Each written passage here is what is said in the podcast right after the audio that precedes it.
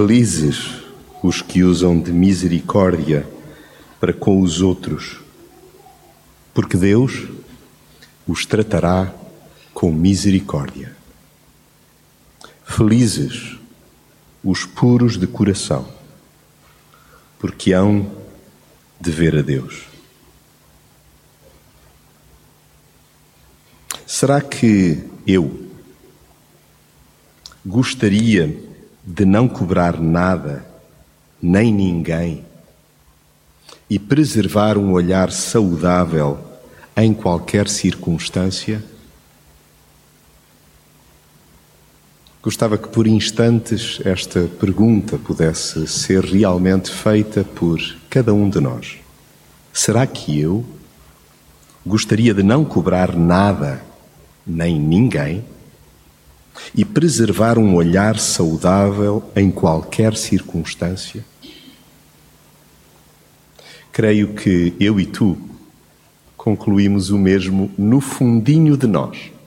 Sim ainda que a tremelicar, ainda que hesitantes, ainda que pensando no preço a pagar, nas consequências, nas implicações, considerando até já por antecipação que isso é extraordinariamente difícil, para nós eventualmente até impossível, talvez não nos vejamos a não cobrar nada, nem ninguém, na próxima semana, no decorrer dos nossos dias preservar um olhar saudável em qualquer circunstância e à mínima distração. Eis um olhar julgador, tóxico, apodrecido. Mas o que nos parece impossível, Jesus declara que a minha e já agora a tua felicidade passa também por este troço lindíssimo do caminho apertado. É?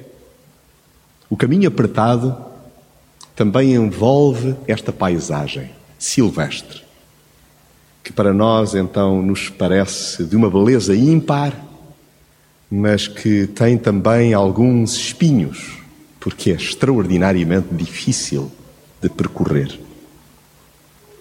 A sugestão é já que nós possamos seguir Jesus de perto para que os nossos dias sejam leves dentro de nós apesar de nós e através de nós.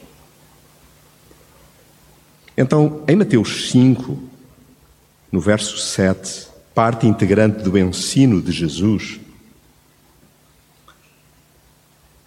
Jesus afirma de forma categórica, sem hesitações, sem qualquer espécie de dúvida, ainda que em nós possa provocar espanto, para Jesus isto é parte de si. Jesus está a dividir conosco como ele procedeu e como ele deseja que nós possamos proceder. Felizes os misericordiosos. Felizes os que não julgam.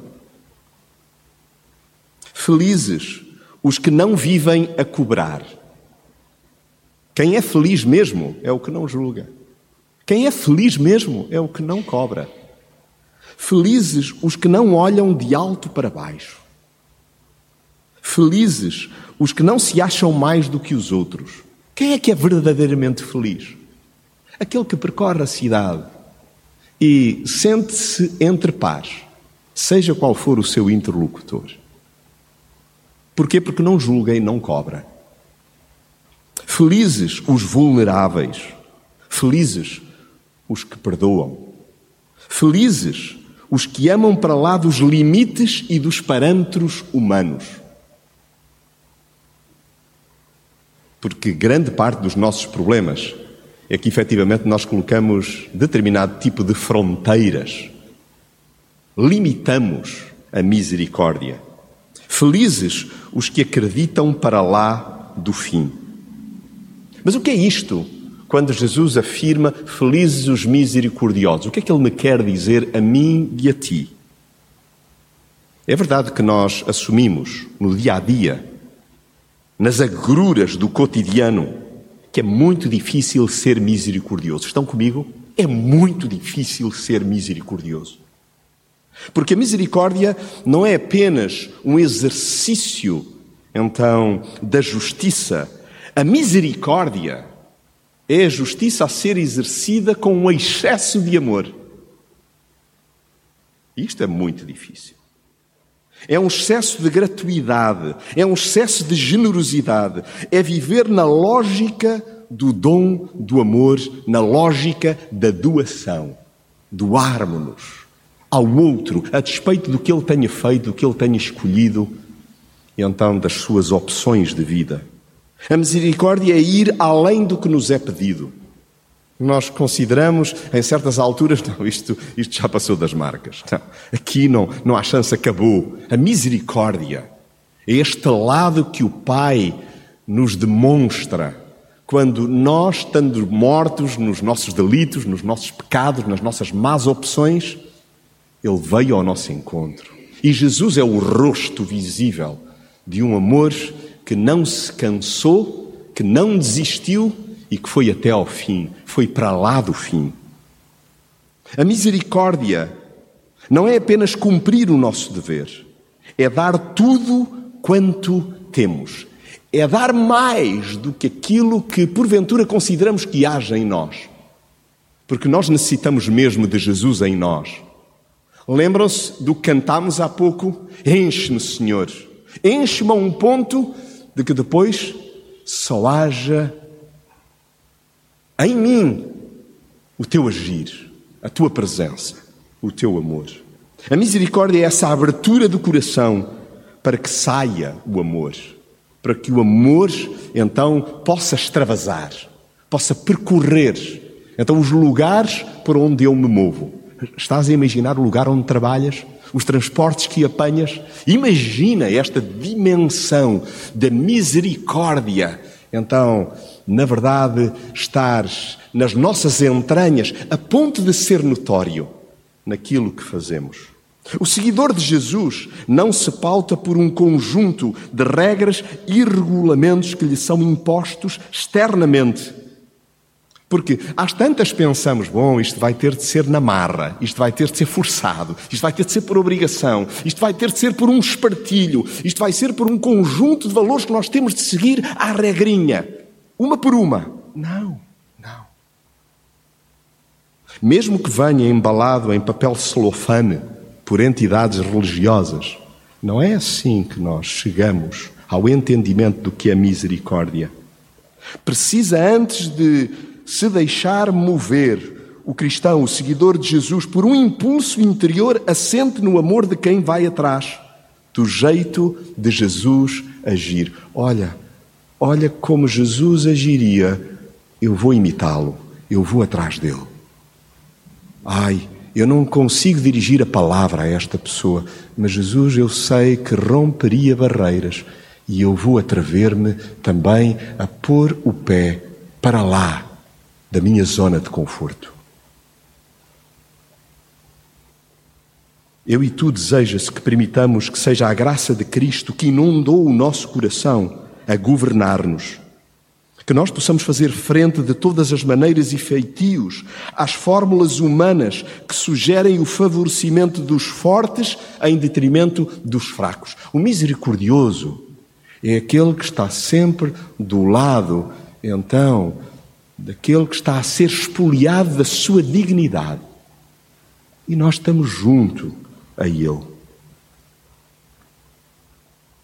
Quem dera que eu e tu ponderemos nos próximos dias, sem autocobrança, sem desistirmos até de nós quando escorregarmos, quando o nosso olhar, o nosso proceder não for conforme nós temos aprendido de Jesus. Mas espera-se que nós treinemos olhar para os outros segundo as lentes do Pai e não através das graduações terrenas. Porque nós, se nos distraímos, julgamos tudo o que mexe. Num instantinho estamos a catalogar. Estamos a colocar por prateleiras. Aquele merece, aquele não merece. No fundo, que eu e tu falemos e vivamos como quem vai ser julgado pela lei da liberdade. E qual é a lei da liberdade? É a régua do amor. É essa a nossa bitola, a bitola do misericordioso, que permite que ele seja feliz.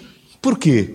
Porque no meio de tudo isto, nós já vislumbramos que é este que tem uma expansão de dentro para fora, amorosa, segundo o que aprende do Pai, que quê? Que realmente vai experimentar também misericórdia quando dela necessitar. Que possamos agir desprendidamente sem cartas na manga, tratando a todos por igual. Semear generosidade, estendendo a mão a quem dela precisa, mostrando misericórdia, a cada gesto, recebendo por isso, na altura de prestar contas, a justa sentença. E remeto-vos para um dos textos mais belos que encontramos em toda a Bíblia, que se encontra em Tiago 2, 12 e 13, e que termina com esta afirmação estrondosa: A misericórdia triunfa sobre o juízo. Que lindo! E eu desejo tanto isto na minha vida: que a misericórdia triunfe sobre o juízo. Porque às vezes apetece-nos ter a faca e o queijo na mão o taco na mão, a possibilidade de exercer justiça. E o que aprendemos com Jesus? A misericórdia triunfa sobre o juízo. Isso é o que nos faz felizes. Toda a ação cristã, incluindo o exercício da misericórdia, e, e por isto, por misericórdia, nós podemos estar a falar de visitar os doentes, de alimentar quem necessita de bens essenciais para o dia a dia, de acolher os feridos emocionais, de escutar os presos em adições. E nós temos-los debaixo do mesmo teto. Muitas vezes habita-nos este ser que tem então um aprisionamento por força de uma adição não assumida.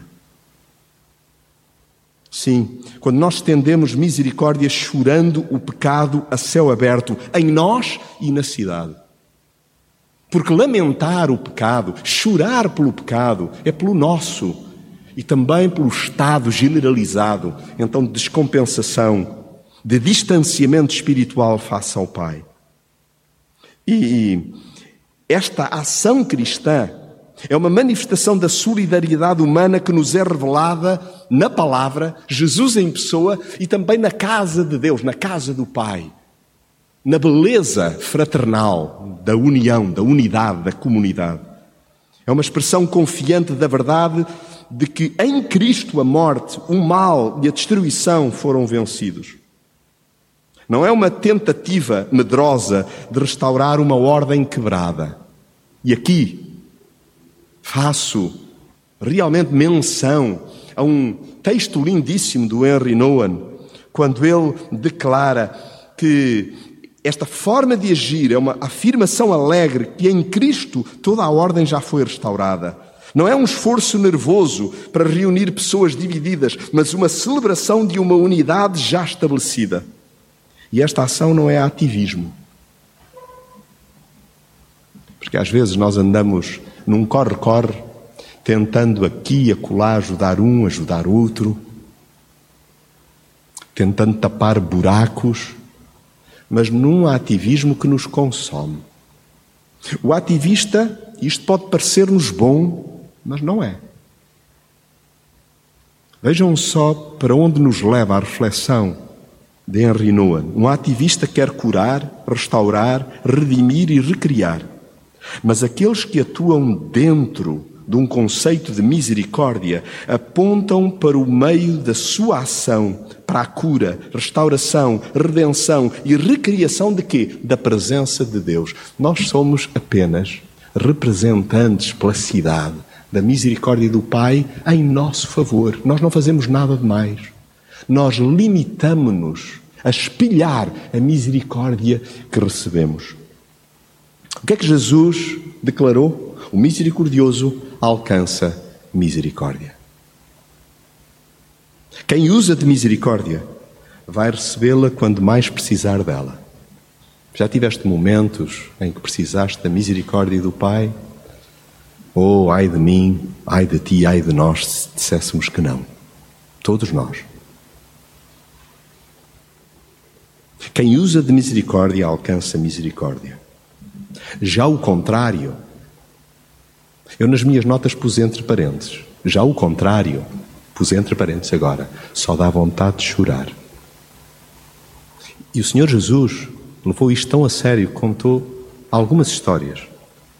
Uma delas encontra-se em Mateus, no capítulo 18, do verso 25 em diante.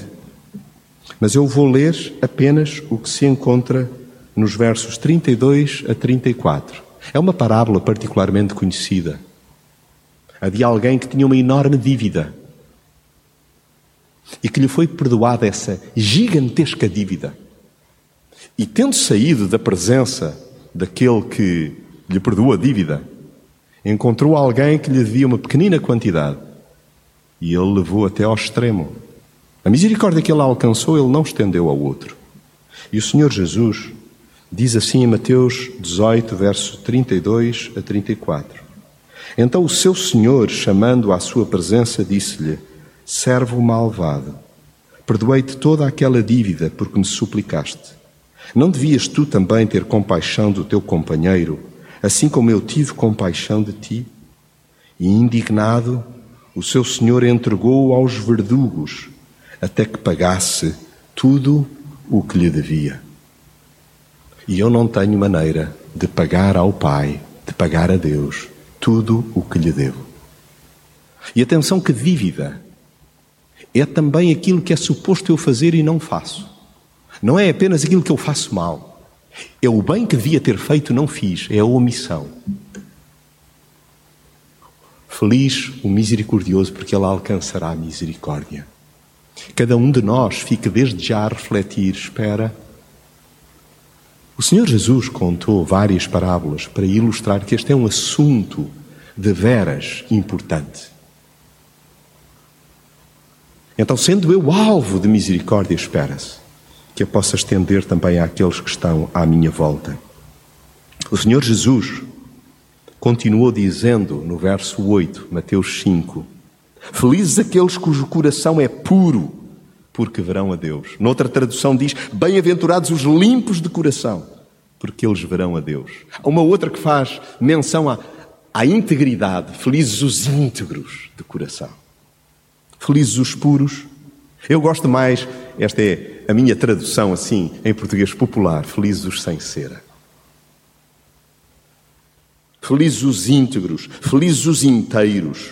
E sabem, no início eu ficava com a sensação: uau, que currículo, que personagem, ui, que estatuto, não há chance de chegar lá. Mas permitindo que o Espírito nos guie até aquilo que Jesus deseja que nós compreendamos, creio que o que Jesus nos quer dizer é que felizes os que se deixam higienizar por dentro. Os puros são os que se deixam limpar. Nenhum de nós é puro por si próprio. Nenhum de nós. Não há um justo, nem um sequer. Então, somos todos realmente dignos de quê? De condenação. O Senhor Jesus está a dizer assim: felizes os puros de coração. Nós pensamos assim: que nata é essa? Que elite é essa? Que classe é essa? São aqueles que admitem que falham. Esses são os puros de coração. Isto contraria a nossa forma de raciocinar, porque a nossa tendência é dizer assim: não, isto não é suposto, eu não erro, não vou dar parte fraco. A pessoa limpa de coração não é a que não erra, mas é aquela que, quando peca, admite, confessa e deixa. Em Provérbios 28, 13, nós encontramos isso.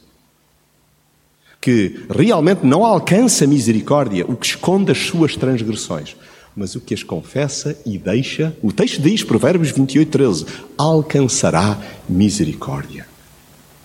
Uau! Porventura, será que eu estou longe desta pureza de coração porque eu não admito os meus pecados, as minhas falhas, o meu distanciamento até de mim mesmo, quanto mais do Pai, quanto mais dos outros. Felizes os que perseveram na arte de abandonar o que está podre dentro de si. Estes são os puros de coração. Todos nós sentimos atração por coisas que não são convenientes, que são tóxicas. Aquilo que nos é sugerido por Jesus não é que nós dancemos, não é que nós prolonguemos para uma valsa. Não. É simplesmente rejeitemos. Digamos liminarmente não. Esse é o puro de coração. Não é aquele que tem dificuldade em dizer assim, isto é tentador.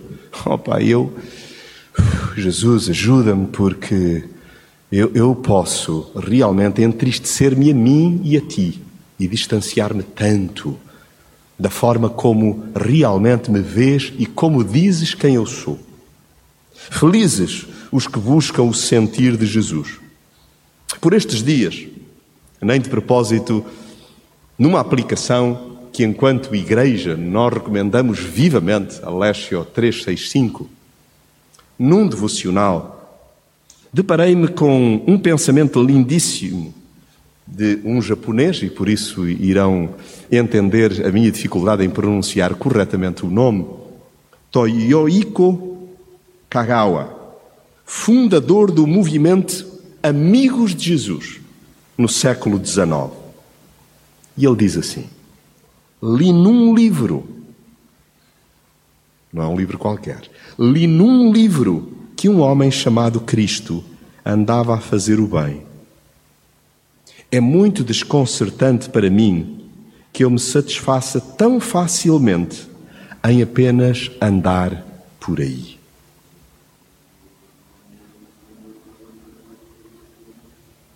Às vezes, nós limitamos-nos a andar por aí e não cuidamos de higienizar o nosso coração. Cristo enfrentou as mesmas tentações, todas as tentações com que nós nos depararemos no decorrer da nossa vida, Cristo experimentou-as sem pecado, enfrentou-as, superou-as. Andou fazendo o bem, cuidando do seu coração em conversa íntima com o Pai. Em dada altura extrema, a agonizar: Senhor, Pai, se for possível, Passa de mim esta experiência, mas cumpra-se a tua vontade. Felizes os puros do coração. Isto é tão difícil, conforme nós há pouco assumíamos, que é difícil ser misericordioso. E sim, não é fácil ser puro do coração. Porquê? Porque nós vivemos a fazer contas, somos calculistas em relação ao poder, em relação à opinião que temos sobre os outros, não queremos ser apanhados em falso, em coisa nenhuma. Parece que queremos então apresentar uma faceta impoluta, sem mancha. Isso, isso não é humano. Isso não é real. Isso não é verídico. Isso não é autêntico. Não é possível ser limpo de coração fingindo ser o que não se é. E o que somos nós? Pecadores, amados, profundamente amados, reconciliados com o Pai através de Cristo, mas é o que somos. Tim Keller diz que não devemos tentar, por meio de artifícios, fazer-nos mais ingênuos do que somos. Tão bonito.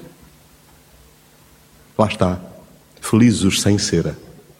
Porque nós usamos artifícios, usamos máscaras, usamos então um género de cortinados transparentes, mas que acabam por revelar, efetivamente, a nossa impureza. A pureza não se finge, busca-se. A pureza treina-se. A pureza exige disciplina, exige renúncia. Cito novamente Henry Nouwen. Para que se avance na vereda da pureza, é extremamente importante que estejamos em casa, que saibamos a quem pertencemos Jesus diz isso muito claramente. Ele diz: Tu não pertences ao mundo, assim como eu não pertenço ao mundo. Portanto, eu vos envio ao mundo, assim como o meu Pai me enviou ao mundo. Temos então de que entender o paradoxo. Podemos realmente estar no mundo, podemos estar na cidade, podemos estar nesta grande região metropolitana de Lisboa, naqueles que porventura agora participam connosco na celebração ou mais tarde nos irão ouvir, onde quer que estejamos, efetivamente, nós podemos estar no mundo envolvidos no mundo, ativamente conectados no mundo, precisamente porque não pertencemos ao mundo, precisamente porque não é lá que moramos, precisamente porque a nossa casa, onde é a nossa casa? A nossa casa é o coração do Pai. É lá que estamos em casa. É lá que nos sabemos amados. É lá que somos purificados. É lá que somos declarados filhos. Podemos estar no mundo e falar palavras de cura, de confronto, de convite e desafio. Felizes os puros do coração, aqueles que insistem nesse árduo e belíssimo trilho de se tornar puros. Porque não se trata apenas de mirar a ingenuidade que uma criança de tenra idade possui. E olhem que também desde muito cedo, e não é apenas nas crianças de hoje, nós teríamos de ser remetidos para a nossa própria infância. Em certos momentos não seríamos flores que se cheirassem, porque até na ingenuidade da criança, aqui e acolá, há realmente uma inclinação para o erro que não é instigada pelos pais, pelos progenitores, pelos educadores. Mas não é este tipo de ingenuidade que uma criança de, terra, de tenra idade possui. O ensino de Jesus é para mim, hoje, agora. O ensino de Jesus é para cada um de nós que deseja, que quer ser espiritualmente como uma criança. Senhor Jesus, eu quero ser como uma criança. Eu quero ser realmente puro. E preciso da tua ajuda. É esta guinada interior de rendição do ego que permite aquilo que Jesus diz: Bem-aventurados os puros de coração, porque os puros de coração são aqueles que podem quê? Ver Deus. Só o puro de coração é que vê Deus. Se fosse segundo a nossa antiga mesmo que recente forma de pensar, que o puro é aquele que não erra, nós nunca veríamos Deus. Só podemos ver Deus a partir do momento que nós admitimos a nossa sujidade e impureza interior. Portanto, disse Jesus, o que quer que os homens façam convosco, fazei também a eles, pois esta é a lei e os profetas. Não é o, o que o povo inverteu. O que na gíria popular se ouve por aí é não faças aos outros o que não gostas que te façam a ti. O Senhor Jesus prefere realmente uma outra abordagem. Ser misericordioso com os outros, assim como tu desejas que os outros sejam misericordiosos. E age de uma forma limpa, se desejas efetivamente ver-me. Então, aquietamo-nos uma vez mais e em oração individual e silenciosa dizemos: Senhor Jesus, colocas tudo em termos que me levam a pensar se sou ou não feliz. Eu quero ser misericordioso, quero ser limpo de coração. E agora que me ensinas esse trilho, Senhor, como criança, eu desejo pegar a tua mão e guia-me nas próximas horas, dias. E conforme um amigo costuma dizer no final de cada roda de conversa, sempre que está, quando termina, ele diz assim: mais 24. Mais 24 horas para superar a adição. Mais 24 horas para agir de forma misericordiosa e com o coração limpo. Ficamos em oração, individualmente e em silêncio.